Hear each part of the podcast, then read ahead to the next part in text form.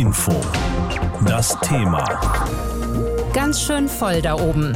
Der Run auf den roten Planeten. Dieser Run auf den roten Planeten, den Mars, ist dieses Mal tatsächlich ein Rennen um die beste Technik, um die erfolgreichste Mission und auch, wer am schnellsten ist. Die Sonde der Vereinigten Arabischen Emirate ist schon in der Umlaufbahn des Mars. Tianwen 1 kreist auch schon um den Mars, die Sonde aus China. Aber von beiden ist noch nichts gelandet auf der Oberfläche des Planeten. Das macht heute Abend gegen 22 Uhr Perseverance. So heißt das neue Mars-Fahrzeug der NASA. Perseverance bedeutet so viel wie Beharrlichkeit Zeit und dieses Fahrzeug hat sechs Räder und sobald es gelandet ist, soll es dann eben sehr beharrlich über die staubige Oberfläche rollen und nach Stellen suchen, wo früher mal Leben gewesen sein könnte, vor langer, langer Zeit auf dem Mars. Mehr darüber weiß unser Mann für die Raumfahrt, H-Info-Redakteur Dirk Wagner. Mit ihm habe ich vor der Sendung darüber gesprochen. Dirk, warum wollen im Moment denn eigentlich alle zum Mars? Also erstmal ist der Planet nach wie vor interessant für die Wissenschaft. Er ist der Erde relativ ähnlich, war aber früher mal viel wärmer vor etwa dreieinhalb Milliarden Jahren und wohl auch mit flachen Ozeanen bedeckt. Es könnte sich dort also vor langer Zeit mal Leben entwickelt haben. Das ist das eine. Und dann sind die Bedingungen gerade relativ gut, um zum Mars zu fliegen. Letzten Sommer hat sich da ein Startfenster geöffnet. Das passiert nur etwa alle zwei Jahre. Und das haben natürlich alle ausgenutzt. Wollte übrigens auch die Europäische Raumfahrtbehörde ESA machen mit einem eigenen Mars-Auto. Dieser Start ist aber wegen technischer Probleme verschoben worden auf 2022. Sonst hätten wir jetzt vier Missionen gehabt. Ja, jetzt sind es also nur drei ja. in großen Anführungszeichen, trotzdem ziemlich viele. Da wird auch gerne ja von einem Wettrennen zum Mars gesprochen. Wer hat denn da jetzt, wenn man das wirklich mal so als Wettrennen betrachtet, deiner Meinung nach die Nase vorne im Moment? Eindeutig die USA nach wie vor, also die NASA. Dieses neue Mars-Auto, das da heute landen soll, ist wissenschaftlich weit vorne, auch von der Technik her. Gleich dahinter sehe ich allerdings schon die Chinesen, denn die wagen mit ihrer ersten komplett eigenständigen Mars-Mission Tianwen 1 gleich alles auf einmal. Also das ist eine große Raumsonde, besteht aus einem Satelliten, der den Mars umkreist. Dann ist eine Landeeinheit an Bord, die im Mai wahrscheinlich aufsetzen soll auf dem Planeten und die hat dann auch gleich noch noch ein Mars-Auto an Bord. Wenn das alles klappt, Respekt, also dann wäre China technisch ich sag mal so auf dem Niveau, das die NASA in den 90er Jahren erreicht hatte bei der Marsforschung. Ja, und dann gibt's noch die Raumsonde der Vereinigten Arabischen Emirate auf Platz drei in dieser Rangfolge.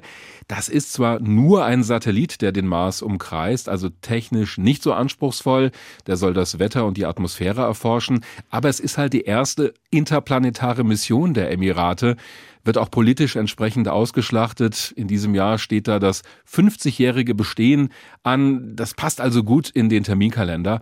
Und darin sehen wir auch, Raumfahrt ist nach wie vor mit Prestige verbunden, auch mit Ansehen weltweit.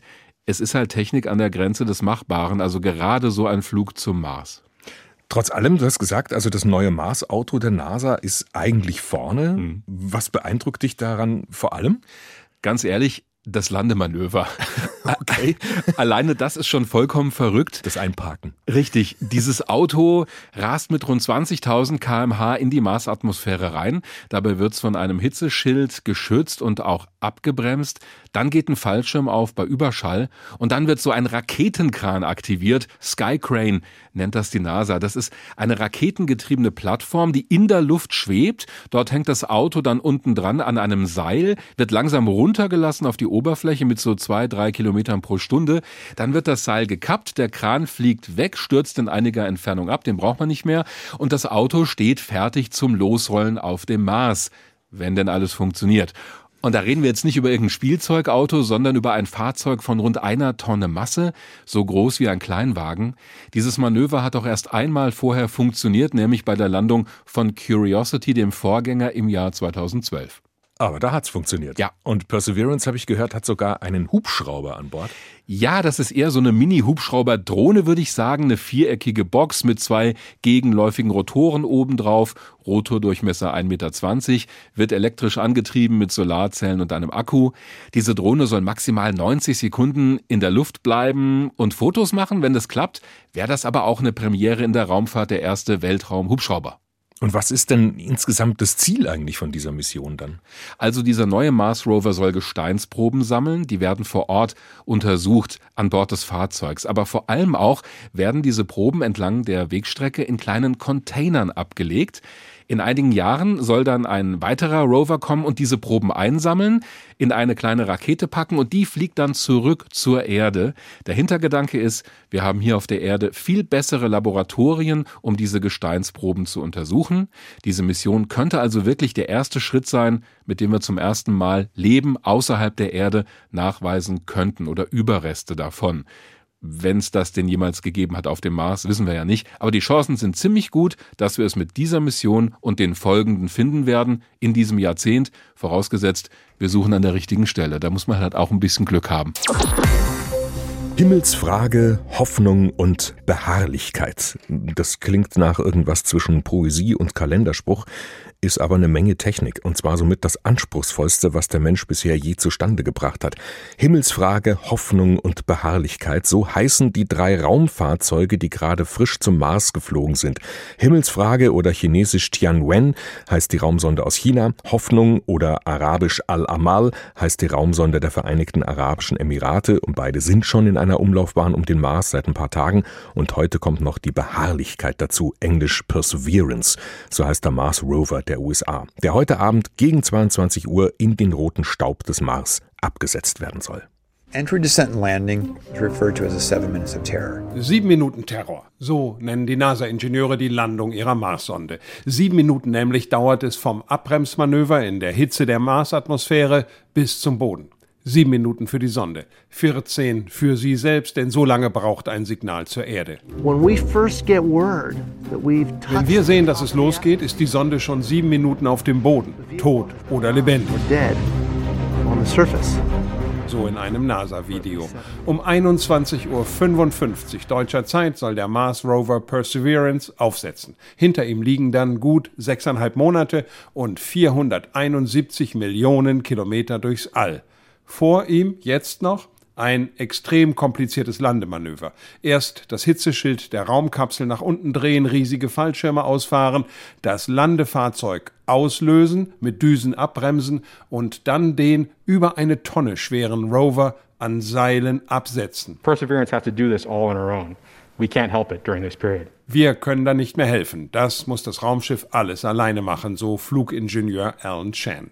Geht alles gut, beginnen die Experimente, sagt Thomas Zurbuchen, Wissenschaftsdirektor der NASA. And it will be the first rover NASA has sent to Mars with the explicit goal of searching for signs of ancient life. Das ist der erste Rover, den die NASA zum Mars schickt, um Zeichen früheren Lebens zu finden.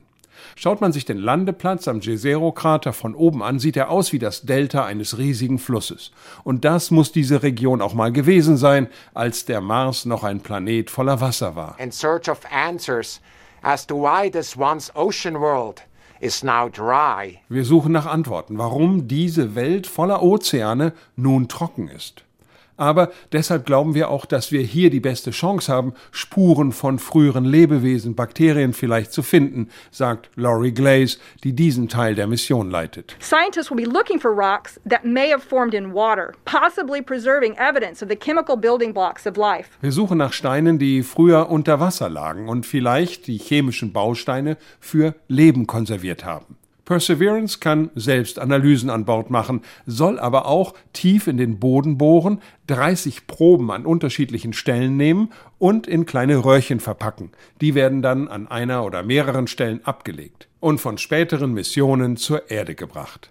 Mindestens ein Marsjahr, das sind knapp zwei Jahre auf der Erde, dauert die Mission. Vieles ist neu, unter anderem ist ein Hubschrauber an Bord. Watch a helicopter fly on another world. That's something that's never been done before in human history. Ein Helikopter in einer anderen Welt, das gab es noch nie, sagte der frühere NASA-Chef Jim Bridenstine vor dem Start. Die Marsatmosphäre ist so dünn, dass nicht klar ist, ob er überhaupt fliegt und wenn, dann wahrscheinlich nur ein paar Meter. Und auch neu, wir werden den Mars hören können, denn es sind Mikrofone an Bord. Klingt Wind dort genauso wie auf der Erde? Oder gibt es dort vielleicht ganz andere Geräusche auf dem roten Planeten. Perseverance will heute Abend einparken, gegen 22 Uhr auf dem Mars im roten Sand. Atolantua hat uns darüber berichtet, unser Korrespondent in den USA. Eine von drei Mars-Missionen ist das zurzeit und deshalb heißt das Thema heute Morgen bei uns auch ganz schön voll da oben, der Run auf den roten Planeten. Zwei Kreise mit demselben Mittelpunkt, leicht zueinander geneigt im Raum, auf deren Kreisbahn sich jeweils eine Kugel bewegt mit unterschiedlicher, aber gleichbleibender Geschwindigkeit. Aufgabe: Berechnen Sie den Zeitpunkt des Starts für eine Rakete mit der Geschwindigkeit x und den kürzesten Weg zwischen den beiden Objekten. Das ist nicht ganz trivial, so eine Berechnung, aber wenn man alle Angaben hat, dann geht das sehr wohl und die Physiker der verschiedenen Raumfahrtprogramme kriegen das auch hin und berechnen so den bestmöglichen Zeitpunkt für einen Flug zum Mars. Ein gutes halbes Jahr dauert dann so ein Flug und deshalb sind im vergangenen Jahr im Sommer drei Missionen gestartet, so ziemlich um denselben Dreh herum und die kommen jetzt im Februar so langsam alle an. Die Mission der USA setzt heute Abend ihren Rover auf dem Mars ab. Die Sonde der Vereinigten Arabischen Emirate kreist schon um den Nachbarplaneten und die dritte Sonde ebenso. Und die kommt aus China.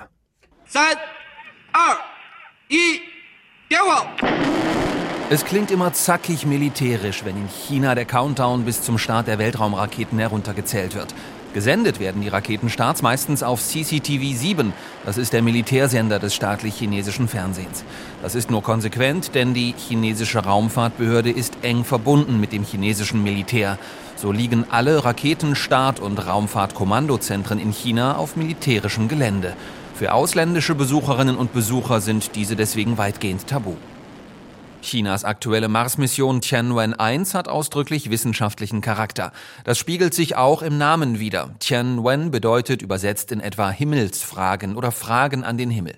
Die im Juli vergangenen Jahres gestartete Sonde soll möglichst viele wissenschaftliche Fragen in Sachen Mars beantworten. Die Erde ist unsere Wiege, aber man kann ja nicht für immer in dieser Wiege liegen bleiben, sagte Bao Wei-min, Direktor beim federführenden Hersteller der Tianwen-Sonde zum Start der Mission vergangenen Sommer. Wir müssen also das Weltall bereisen. Zuerst besuchen wir unseren Nachbarn, den Mars. Wir schauen uns dort um und wir werden erkunden, ob im Mars vielleicht die Zukunft der Erde liegt. Seit einigen Tagen nun umkreist Tianwen-1 unseren Nachbarplaneten. Damit ist ein erstes Missionsziel bereits erreicht. Schon vor gut zehn Jahren hatte China eine unbemannte Sonde zum Mars geschickt. Die Sonde sollte damals von der Umlaufbahn aus Fotos von der Mars-Oberfläche machen. Damals scheiterte die Mission allerdings. Anfang 2012 verglühte die Yinghua 1 genannte Mars-Sonde in der Erdumlaufbahn. Nun läuft es besser. Tianwen 1 hat bereits beeindruckende Fotos vom Mars zur Erde gefunkt. Der wirklich heikle Teil der chinesischen Mars-Mission beginnt aber erst im Mai. Dann wird sich ein unbemannter Lander von der Tianwen-Orbiter-Sonde lösen und zum Mars herabsteigen. Der Lander wird, so ist der Plan, auf der Mars-Oberfläche einen Rover absetzen. Dieser Rover ist etwa so groß wie ein Golfkart. Er hat mehrere verschiedene Sensoren, Kameras, Radarmessgeräte und eine kleine Wetterstation an Bord. Wenn der Lander mit dem Rover auf der Mars-Oberfläche angekommen ist, wird der Orbiter in der Umlaufbahn des Mars bleiben und zu einer Art Kommunikationssatellit, erklärt Miao Yuanming von der chinesischen Weltraumbehörde im Fernsehsender CCTV. Der Orbiter in der Umlaufbahn fungiert dann also als eine Art Relaisstation. Er übermittelt Daten zwischen der Erde und dem Lander auf dem Mars. Ob das alles so klappt wie geplant, wird sich im Mai zeigen.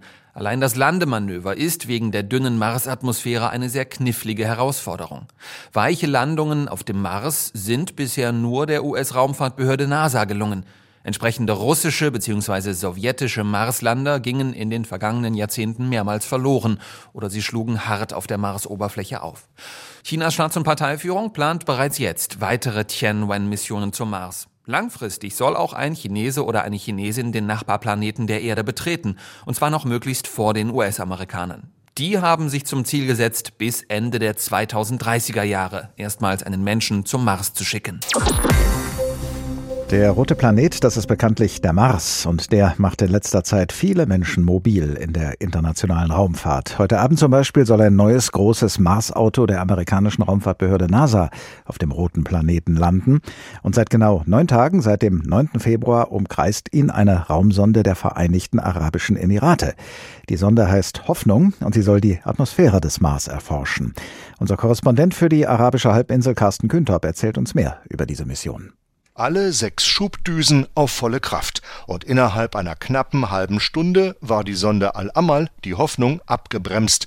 Von 121.000 kmh auf 18.000 kmh, langsam genug, damit die Sonde von der Schwerkraft des Mars erfasst werden konnte und in die Umlaufbahn des roten Planeten eintrat, ein heikles Manöver, das am 9. Februar gelang in 493 Millionen Kilometern Entfernung, im Kontrollzentrum in Dubai, erklärte Omran Sharaf, der Projektleiter, feierlich: Vom Chef der Mission an alle Teams, an das Volk der Vereinigten Arabischen Emirate, an die arabischen und die islamischen Nationen. Wir verkünden den erfolgreichen Eintritt in die Umlaufbahn des Mars. Gott sei gepriesen. Ein Marsjahr lang, das sind 687 Tage, wird die Sonde den Planeten erforschen.